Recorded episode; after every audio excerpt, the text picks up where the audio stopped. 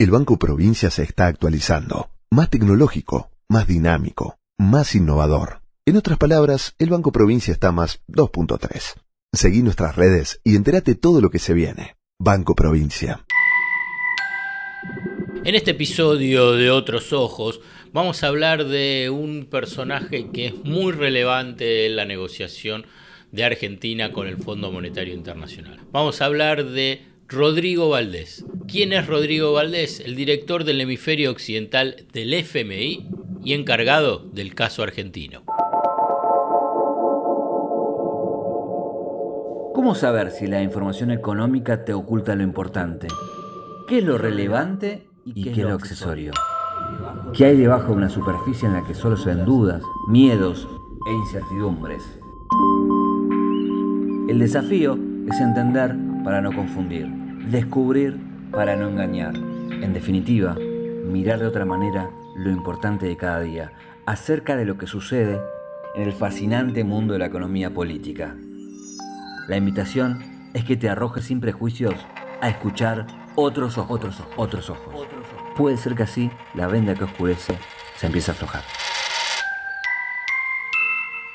Uno cuando trata de analizar las relaciones entre un país y un organismo internacional, trata en lo posible de pensar en las estructuras, en las políticas globales, pero también juega, no sé si un rol central, pero sí juega un rol importante las personas, las personalidades, la cosmovisión de esas personas, que a la vez obviamente que están íntimamente ligadas a la ideología de esa institución. En el caso específico del Fondo Monetario Internacional, Argentina, o un país cuando está atado a un programa del FMI, los responsables del área económica, o sea, el ministro de Economía y su equipo, tienen que negociar, yo te diría que hasta diariamente, con los tecnócratas del organismo. Es extensísima la lista de funcionarios grises que se presentan ante las autoridades nacionales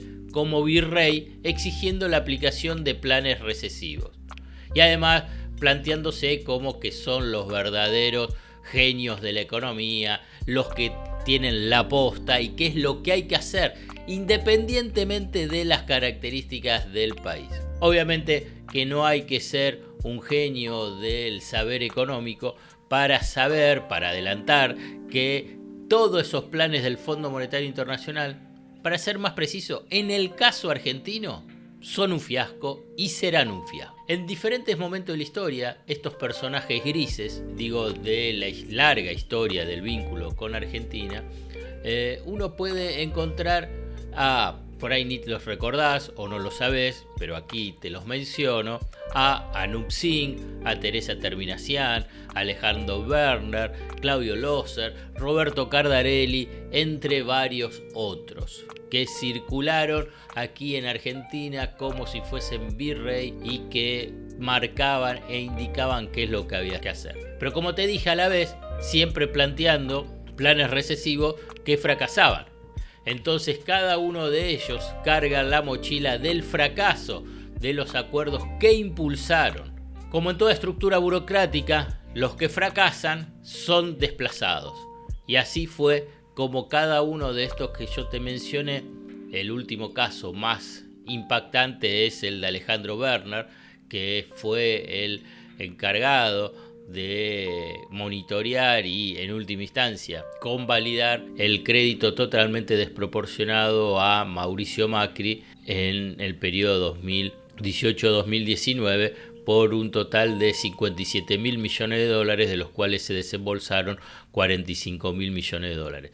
Digo que es el más impactante porque acaba de publicar un libro que obviamente no tiene autocrítica y siempre la culpa la tiene eh, los países. ¿no? Pero vayamos al, al actual caso. Digamos, la relación de la Argentina con el Fondo Monetario Internacional y quién es el hombre que se ocupa fundamentalmente del plan argentino. Es el chileno Rodrigo Valdés, que es el director del Departamento del Hemisferio Occidental del FMI, responsable de 31 países, entre los que figura Canadá, Estados Unidos, además de lo de América Latina y el Caribe.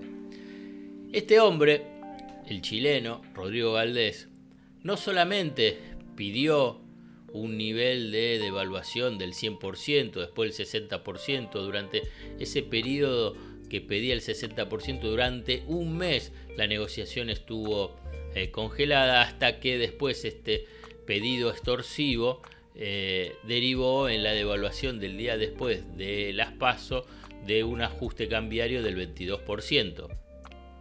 Como bien sabemos que fue un fracaso estrepitoso porque se trasladó inmediatamente a precio. Sigue interviniendo en la vida interna a través de comunicaciones habituales con economistas de la oposición y de la City, además de hacer, haciendo declaraciones a nivel internacional, en este último caso con el diario El País de Madrid. Esa intervención, por ejemplo, da que en esta entrevista con el diario El País dice, todos los países requieren una política fiscal sostenible que lleve a tener deudas no demasiadas altas y dolarizar o no dolarizar no sustituye esa tarea. O sea que interviene en el debate político de la Argentina. Independientemente que pienso que lo de la dolarización ya es un fiasco, es una zaraza de mi ley, es una chantada más de mi ley cuando habla eh, de economía, uno se tiene que preguntar es, ¿qué tiene que opinar Rodrigo Valdés sobre la economía argentina? Pero, bueno, al ser el principal acreedor individual y en este caso de un organismo multilateral, que además no solamente es acreedor, sino que también es auditor de las políticas económicas, es ahí donde interviene eh, Valdés. ¿Qué más dijo en esa entrevista con el diario El País? Que abandonar la moneda nacional no significa dejar atrás las políticas de ajuste ordenadas por el FMI. Tienen tan seteada las lógicas económicas que no importa qué, no importa, eh, no importa, ya es, es patético, no importa sobre qué hablen, lo que van a decir es que tiene que haber ajuste fiscal. Es algo, dijo textual Rodrigo Valdés, es algo muy importante para nosotros, ¿Quiénes serán nosotros? Bueno, no sé, los economistas del fondo, el Fondo Monetario Internacional, es que lo que uno haga en el mundo monetario cambiario no sustituye lo que es necesario hacer en el mundo fiscal. Una política fiscal sostenible que lleve a tener deudas no demasiado altas. Digamos, esto es lo que... Eh, y una cosa más, dijo, aquí no hay sustituto para lo fiscal. Todos los países requieren una política fiscal sostenible bueno, una y otra vez esta lógica eh, fiscalista.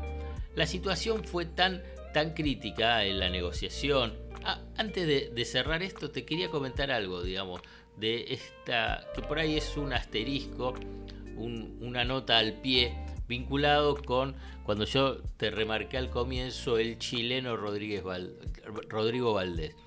Porque hay una lógica tecnocráticas de Chile que ocupan cargos el Estado, que independientemente si son de derecha, de centro o socialista, son todos, ¿eh?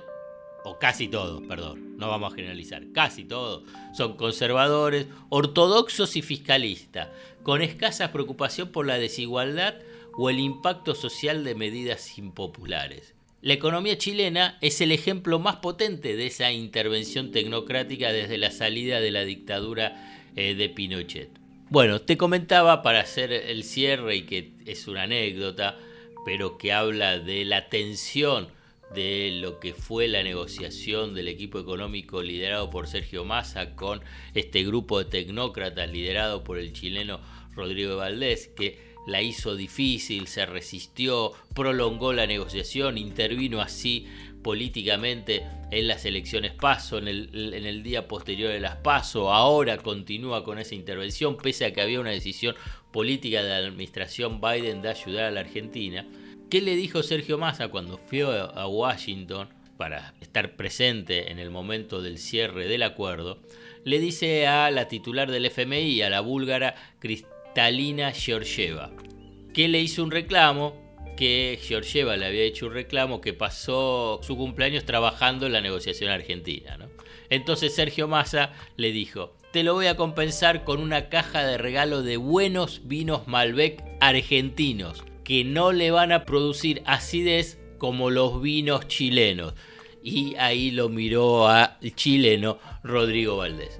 Bueno, esto es una, un episodio que yo creo que sirve para que entendamos eh, con quién se negocia, quién es el Fondo Monetario Internacional y quién es, por un lado, es el brazo financiero de la geopolítica de Estados Unidos y por otro lado es una tecnoburocracia que habita en Washington y que solamente está preocupado por sus abultados salarios, por sus pergaminos o por su currículum y poco le importa qué es lo que pasa en realidad en la evolución de la economía de cada país. El Banco Provincia se está actualizando, más tecnológico, más dinámico, más innovador. En otras palabras, el Banco Provincia está más 2.3. Seguí nuestras redes y entérate todo lo que se viene. Banco Provincia. Hasta acá llegamos hoy. Otros Ojos te propone escuchar algo diferente para entender algo diferente del torbellino de noticias diarias que nos atraviesa en el mundo de la economía política. Hasta el próximo episodio.